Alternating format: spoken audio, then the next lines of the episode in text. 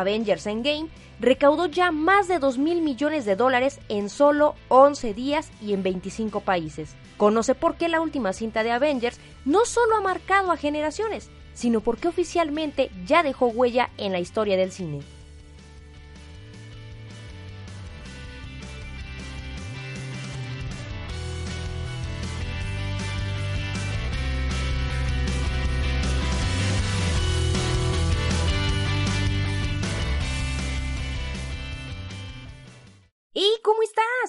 Yo soy Ingrid Cervantes y bienvenido a Speak.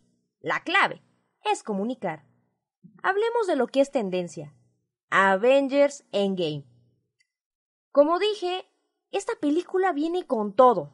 Lo dije desde el episodio anterior, mencioné mis expectativas en otro episodio, y de acuerdo con el economista, ya tiene en la bolsa nada más y nada menos que 2.192.161.000 748 dólares en la bolsa. Dicha cifra ya superó al fenómeno de antaño del famoso Titanic, quien había eh, conseguido recaudar 2.187 millones de dólares.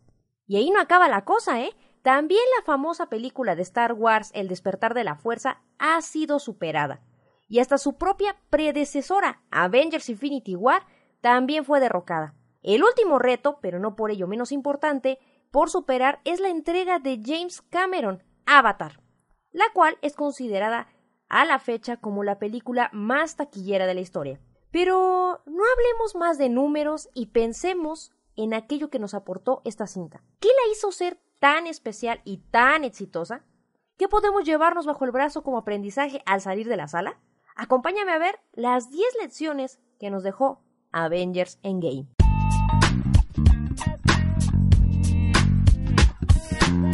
1.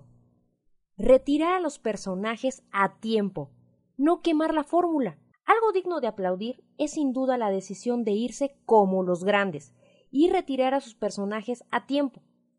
Creo que te sonarán casos como The Walking Dead, eh, o La Era del Hielo, donde hemos visto que pese a haber sido muy buenas series, muy buenos programas de televisión, cometieron el pecado de repetir y repetir la fórmula hasta el punto de agotar la historia misma. Esto solo por ponerte ejemplos que quizá te vengan a la mente y digas, claro, son series que en su momento traían algo fresco, algo innovador, sin embargo, con el tiempo quisieron prolongar tanto el éxito por seguir vendiendo que terminaron volviéndose grandes fracasos. No me voy a ir más lejos, yo creo que cuatro o cinco. The Walking Dead, de hecho, el año pasado tuvo la caída más grande de todas las entregas de, de la serie, puesto que la mayoría de la gente que venía siguiendo la serie desde el principio ha simplemente abandonado a los personajes porque simple y sencillamente ya es simplemente insostenible, es castrante. Dar un cierre en el que la retirada de tus estrellas más pesadas tenga un final digno es creo que sin duda un gran ejemplo de cómo es más importante darle al público calidad y no tener en mente todo el tiempo el simple fin de vender. No digo que no quieran vender, Marvel es una de las industrias ahorita más rentables de, de, los tiempos, pero la decisión de simplemente cerrar con broche de oro 10 años y darle fin a muchos de sus personajes, no voy a spoilearte, más, si no la has visto, pero el darle fin a muchos de sus personajes más importantes o más pesados es sin duda una gran decisión que obviamente no es fácil de tomar y que no todo mundo tiene la madurez empresarial de hacerlo. Además, creo que está de más decir que no hay que ser muy sabio para saber que también con esta cinta se le está dando un fin a una generación para dar paso a una nueva con nuevos superhéroes como Falcon o Spider-Man.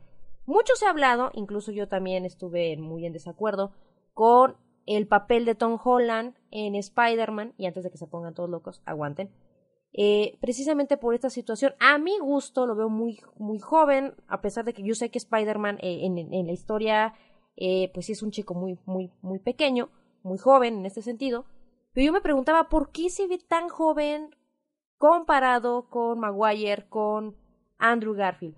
Y el gran ejemplo de la vida es este. ¿Por qué? Porque con Spider-Man nos está quedando claro que la cuarta y última fase de esta línea temporal de, Avengers está más enfocada o va a estar más enfocada a las nuevas generaciones.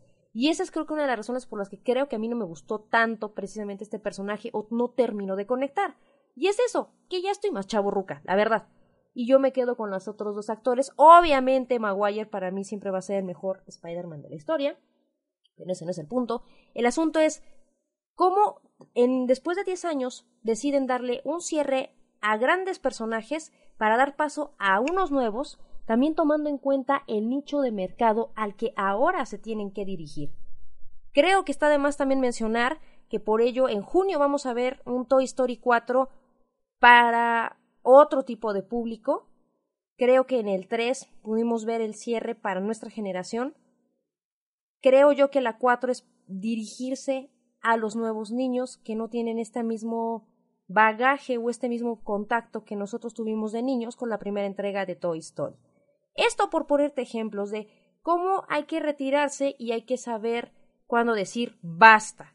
Hay series que logran prolongarse con éxito, otras no tanto. Un buen ejemplo es Los Simpson, que precisamente esta semana están, bueno, este mes, perdón, van a estar pasando las 30 temporadas de Los Simpson, una por día.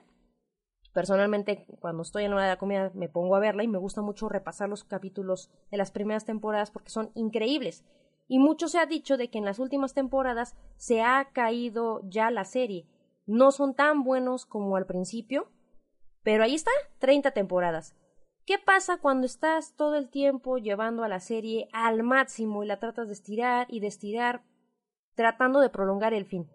Termina hartando a la gente y termina por odiar o fastidiarse de sus personajes favoritos. Creo que fue una excelente decisión eh, ya retirar a tiempo de una forma elegante a, a sus personajes favoritos y darle un buen sabor de boca a la gente. Dos, escuchar a los fans y darles lo que quieren ver. Vamos a ser claros. Todos queríamos partirle su carita en gajos a Thanos, ¿sí o no? Y que nos dieran ese gusto al inicio de la película fue bueno. Pero darnos la oportunidad de verlo derrotado en dos ocasiones en la misma película, eso fue épico. Matarlo de una forma violenta, matarlo de una forma digna al final, creo que vale la pena. Pero, ¿cómo aquí se puede reflejar el gusto y la decisión de los fans? Te voy a poner otro ejemplo. Escuchar en la película Come and Get Your Love de Guardianes de la Galaxia 1 fue maravilloso. Personalmente es mi parte favorita de, toda la primera película de Guardianes. Y, que partieran obviamente de esta línea argumental que sí se justifica el por qué estamos viendo esta escena, a mí me gusta y mucho. Te pongo otro ejemplo. Capitana Marvel. Me gustó el cambio en la participación de esta durante la película. Si te fijas, aparece al inicio, desaparece y solo aparece en el último minuto sin tener un papel predominante, un papel sumamente protagónico. Cada quien tiene su, su respectivo lugar en la película. Sin embargo, mucho se rumoraba antes de que saliera la, primera, la película de Capitana Marvel. Eh, el supuesto rumor o la supuesta idea de que sería ella quien salvaría el universo, que sería ella la que, la que destruiría a Thanos. Me gusta ver cómo los creadores se dan cuenta de este rechazo a este miembro nuevo al grupito. Se dan cuenta de que la forma en que la integraron no pegó. De hecho, Capitana Marvel fue una película que fue muy controversial, incluso semanas antes de salir en el cine.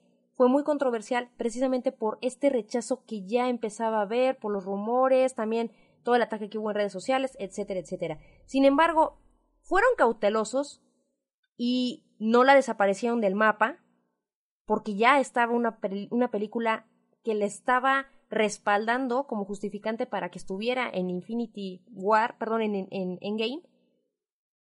pero fueron sutiles porque sabían que a la gente no le había gustado tanto.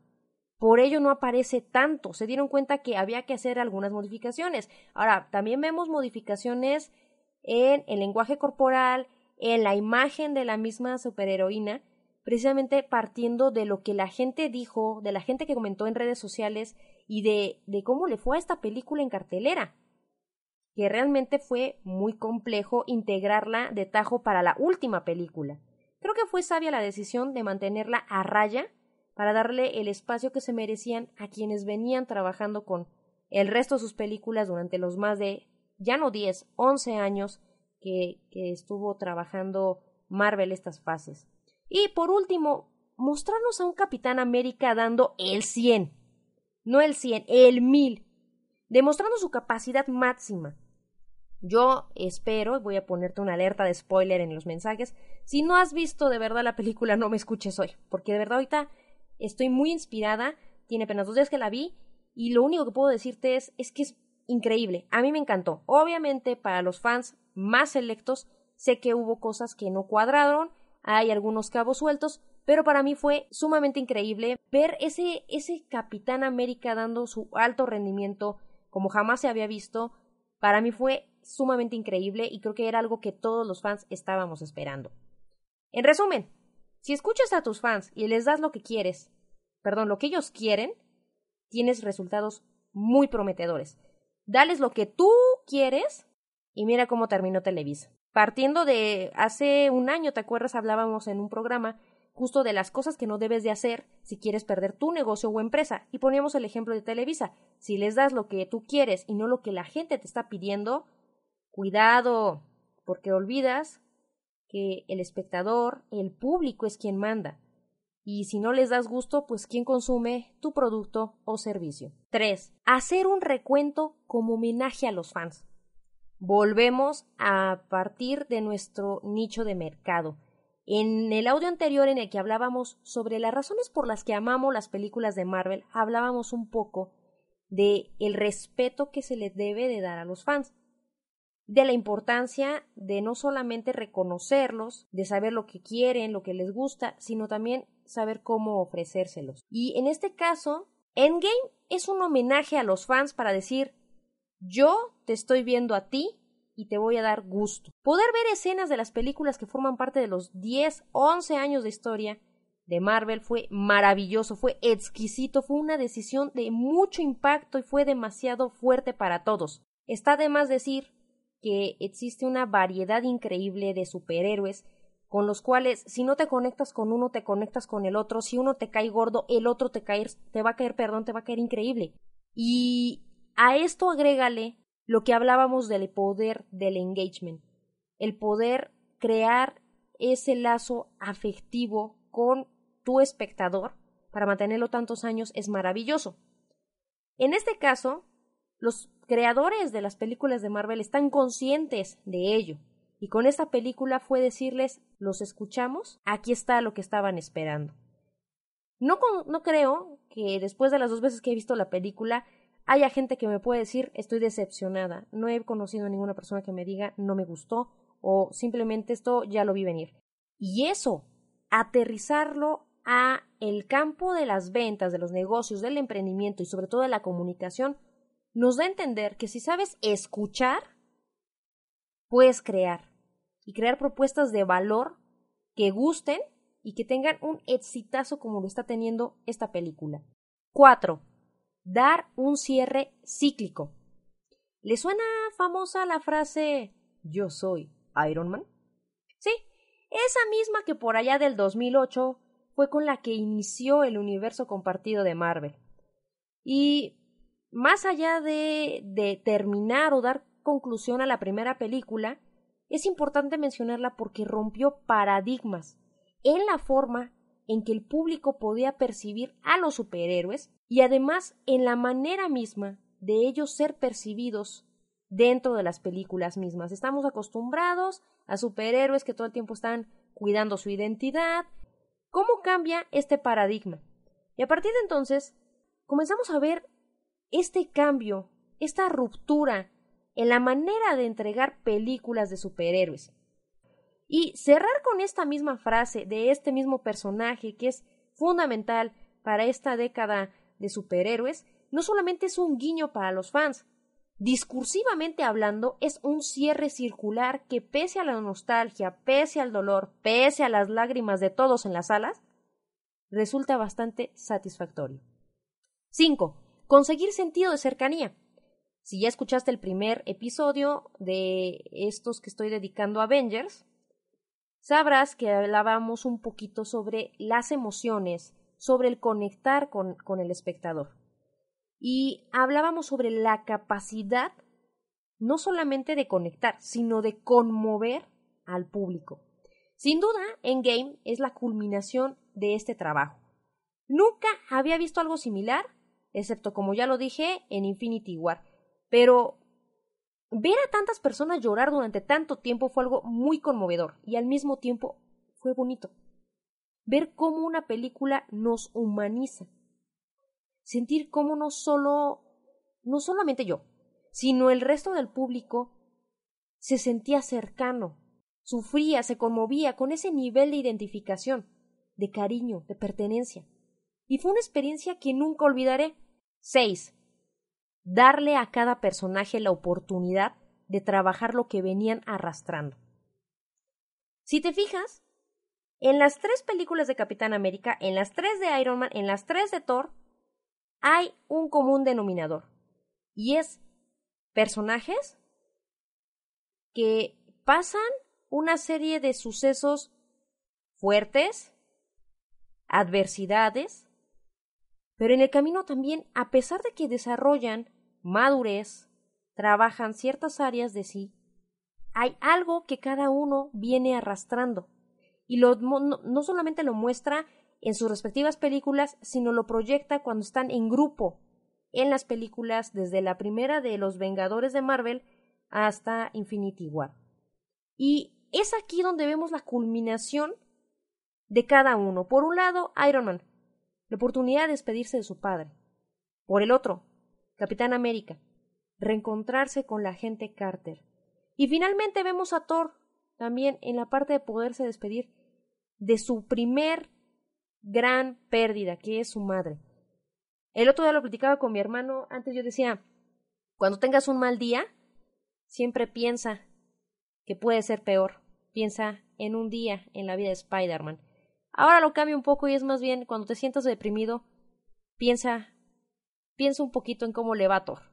Y como ya lo hemos mencionado, eh, tienes muchas pérdidas físicamente, emocionalmente. Hay muchas pérdidas en la vida de Thor, pero sin duda la primera es la que lo marca de por vida y es la pérdida de su madre. El que los tres tengan esta oportunidad de trabajar esto que vienen arrastrando de forma constante fue algo muy bonito, pero además le dio un sentido y le dio un cierre y una razón de ser a todas las películas. Quizá si se hubieran centrado únicamente en batalla, en resolver estos asuntos, eh, digámoslo, en, en un mayor plano, que es salvar al mundo, regresar a la vida a todos, destruir a Thanos, quizá no hubiera tenido este mismo valor ni este nivel de profundidad la película.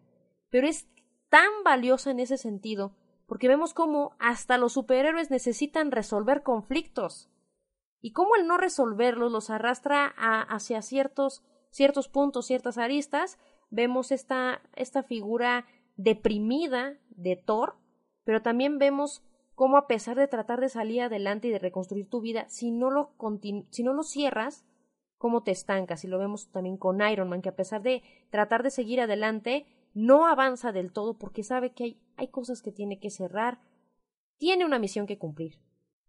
7. Regalarnos lecciones de vida.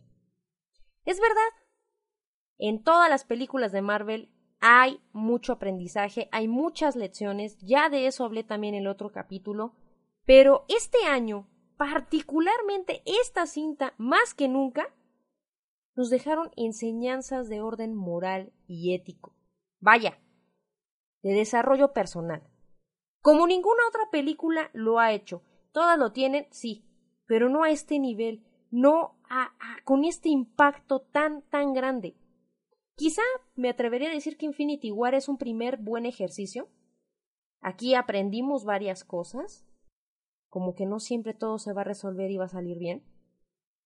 Pero es aquí en, en Endgame donde se consolidan las bases de una enseñanza que se viene trabajando desde la primera película en 2008 a, hasta este, esta culminación.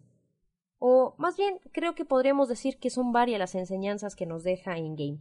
Y para mi gusto son tantas que prefiero no enumerarlas y prefiero dedicarte el siguiente programa únicamente y exclusivamente a hablar de esas enseñanzas que nos dejó de orden moral, de desarrollo, esta película, porque vale la pena verla, quizá no desde la perspectiva del entretenimiento, como te lo dije en el otro episodio, si no te gustan, porque no te llaman la atención los superhéroes, se vale, pero tiene un valor más grande del que te puedas imaginar si aprendes a verlo con otros ojos, desde otra perspectiva, puede aportarte mucho.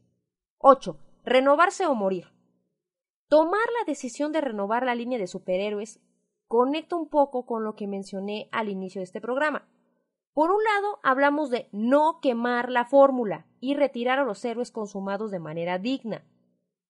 Y no hacerlo hasta que la gente termine aburridos y les aviente de pedradas de que ya se acabe, cosa que he visto mucho, por ejemplo, con The Walking Dead, que la gente está como de, ay, por favor, ya que los maten a todos, ya me da igual.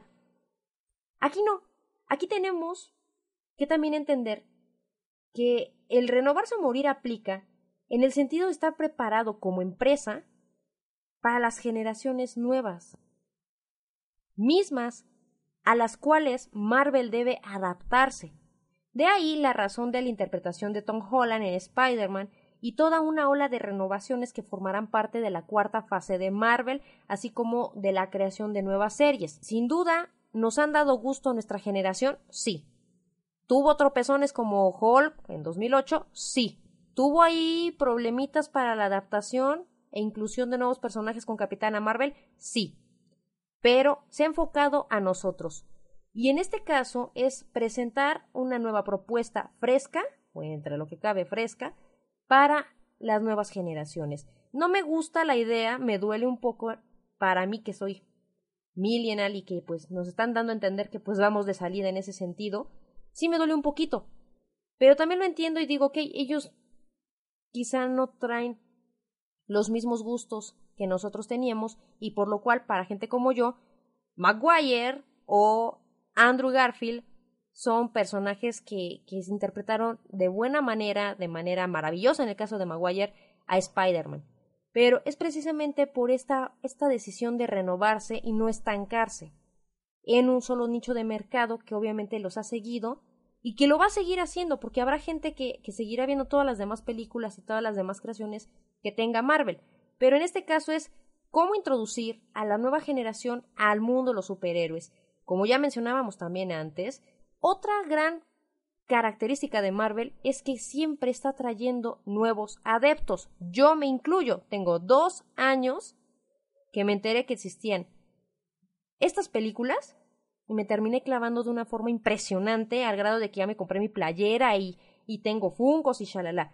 Hace dos años eso no, no pasaba. Entonces entiendo esa parte de querer atraer público nuevo sin tratar de dejar de lado al que ya tienen ganado en estos 10 años.